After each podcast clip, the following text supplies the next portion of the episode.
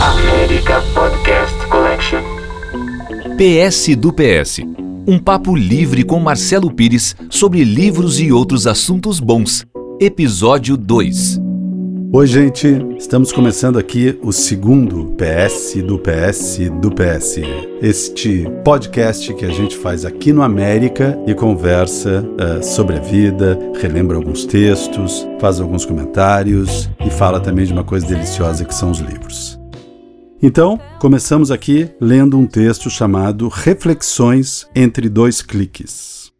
Antes de mais nada, saiba, vivo na internet. Sou facebookeiro, agradeço a existência do Google todos os dias, adoro descobrir vídeos de música no YouTube ou simplesmente músicas no Spotify. E comecei a relação com a minha ex-esposa via e-mail, ou seja, nenhum preconceito contra a internet e as chamadas redes sociais. Os botecos do mundo também mereciam ser chamados de rede social. Outro preâmbulo: adoro literatura. Não fico aqui falando o tempo todo de versos, romances e personagens, senão o pessoal reclamava e me batia. Se hoje citarei um escritor, Gonçalo M. Tavares, é para falar não dos escritos em si, mas da precisão com que Gonçalo abordou dois aspectos dessa nossa chamada vida moderna. Trecho do livro O Sr. Henry e a Enciclopédia. O telefone foi inventado para as pessoas poderem falar afastadas uma das outras. O telefone foi inventado para afastar umas pessoas das outras. É exatamente como o avião. Se não existissem aviões, nem telefones, as pessoas viviam todas juntas. Trecho do livro O Sr. Eliot e as Conferências. É interessante pensar que o verbo sentir se refere à ação que fica depois de nos roubarem todas as outras ações. Ou seja, eu não vejo, não ouço, não cheiro, não toco, então sinto. Sentir poderíamos dizer, é a última hipótese do corpo. Li esses dois livros, O Sr. Henry a Enciclopédia e O Sr. Eliot e as Conferências, na mesma época. E os dois trechos, apesar de independentes, cada um em um livro, se somaram e revelaram algo muito claro para mim.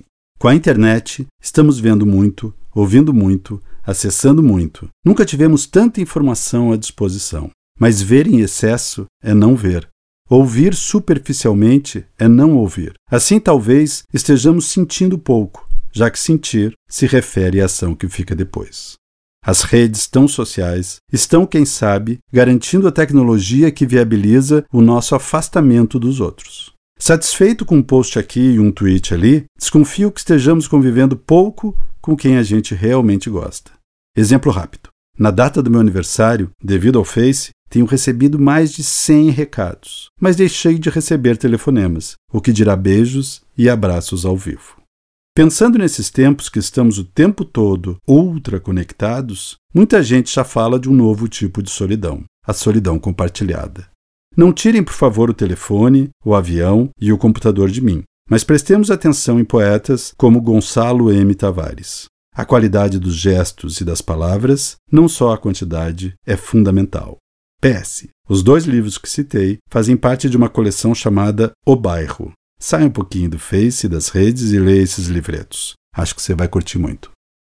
Gente, aqui no PS do PS, eu vou ler sempre para vocês posts de uma página que eu tenho no Facebook chamada Lê esse book. É uma brincadeira com o Facebook, justamente, aonde eu comento as leituras que eu faço, os livros que eu gosto. E eu tenho muita satisfação de ler o post sobre esse livro agora que eu vou comentar com vocês.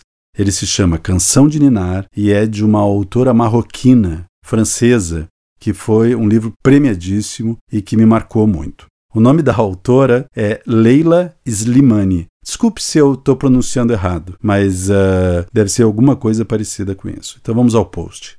Leila Slimani, franco-marroquina, fez sucesso no mundo todo com seu romance Canção de Ninar, e o sucesso é merecido. A história pega a gente e não larga, em tudo que ela tem de tenebrosa e o que é pior, atual.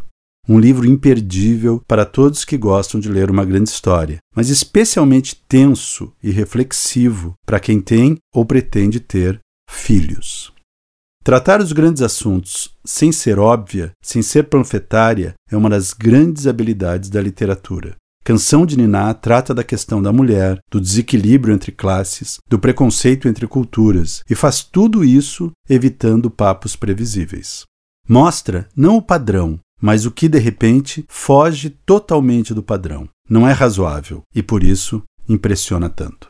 Inclusive, gente, aproveitando aqui que eu tenho um microfone em minha disposição e a benevolência de vocês, eu vou ler a abertura do livro Canção de Niná. Uh, não se preocupem, vai parecer spoiler, mas isso é a página 1 do romance. Então eu não estou contando nada que a autora também não contou de cara, tá? Então vamos às primeiras páginas de Canção de Niná. O bebê está morto. Bastaram alguns segundos. O médico assegurou que ele não tinha sofrido. Estenderam-no em uma capa cinza e fecharam o zíper sobre o corpo desarticulado que boiava em meio aos brinquedos. A menina, por sua vez, ainda estava viva quando o socorro chegou. Resistiu como uma fera. Encontraram marcas de luta, pedaços de pele sob as unhas molinhas. Na ambulância que a transportava ao hospital, ela estava agitada, tomada por convulsões. Com os olhos esbugalhados, parecia procurar o ar. Sua garganta estava cheia de sangue. Os pulmões estavam perfurados e a cabeça tinha batido com violência contra a cômoda azul. Fotografaram a cena do crime. A polícia colheu digitais e mediu a área do banheiro e do quarto das crianças. No chão, o tapete de princesa estava empapado de sangue. O trocador estava meio virado. Os brinquedos foram levados em sacos transparentes e lacrados. Até a cômoda azul será usada no processo. A mãe estava em choque. Foi o que disseram os bombeiros, o que repetiram os policiais, o que escreveram os jornalistas.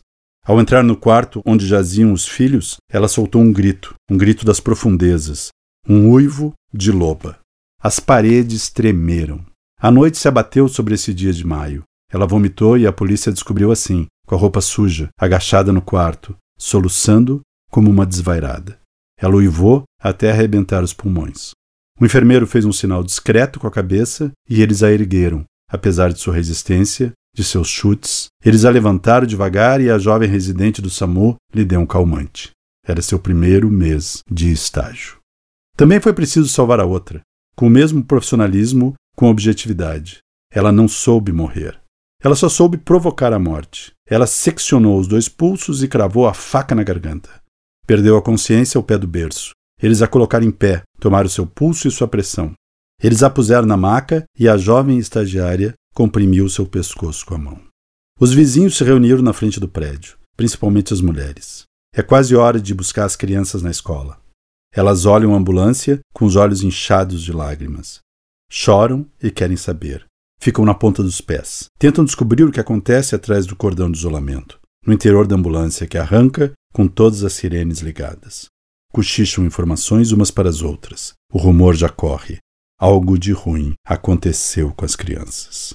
É um belo prédio, um prédio onde os vizinhos se cumprimentam sem se conhecer, com bons dias calorosos. O apartamento da família fica no quinto andar. É o menor apartamento do edifício. Paul e Miriam ergueram uma divisória no meio da sala quando o segundo filho nasceu. Eles dormem em um cômodo apertado entre a cozinha e a janela que dá para a rua. Miriam gosta de móveis chineses e tapetes marroquinos. Na parede, ela pendurou gravuras japonesas. Hoje ela voltou mais cedo. Encurtou uma reunião e deixou para o dia seguinte a análise de um dossiê. Num assento retrátil no metrô da linha 7, ela pensava em fazer uma surpresa para os pequenos.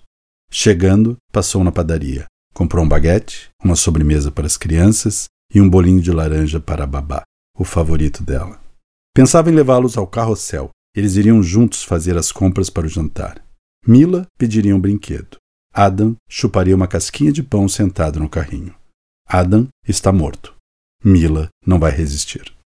Esse é o começo do livro, gente, mas não se preocupem que, apesar desse susto inicial, a narrativa é incrível, prende a gente e vai desdobrando, né? Essa cena tão terrível, tão tenebrosa e faz um dos romances mais contundentes que eu li recentemente.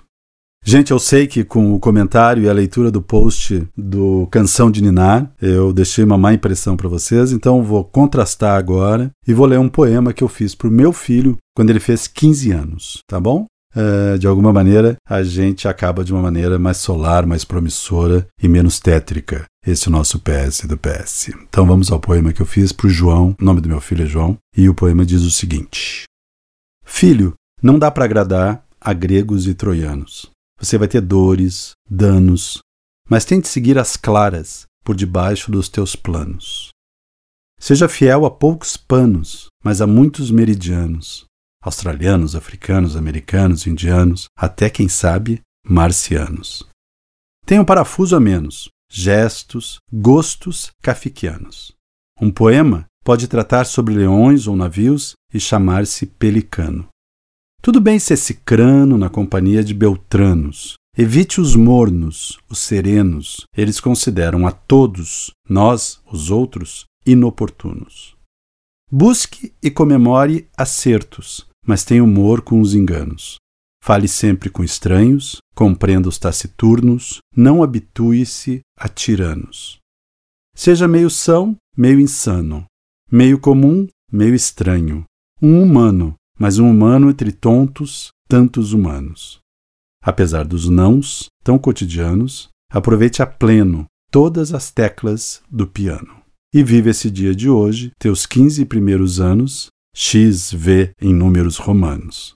Fique com o abraço do pai, tão veterano, abraço que é dos avós, da mãe e do teu mano, com o perdão do pronome depois do verbo, gostamo-nos, queremo-nos, amamo-nos. Gente, esse foi o PS do PS do PS. Você escolhe quantos PS quer dizer. Eu sempre vou lembrá-los disso. Pode chamar só de PS, ou do PS do PS, ou do PS do PS do PS do PS, assim infinitamente.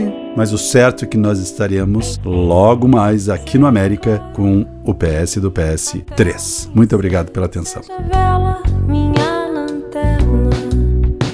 a chama azul desta tela a luz de computador.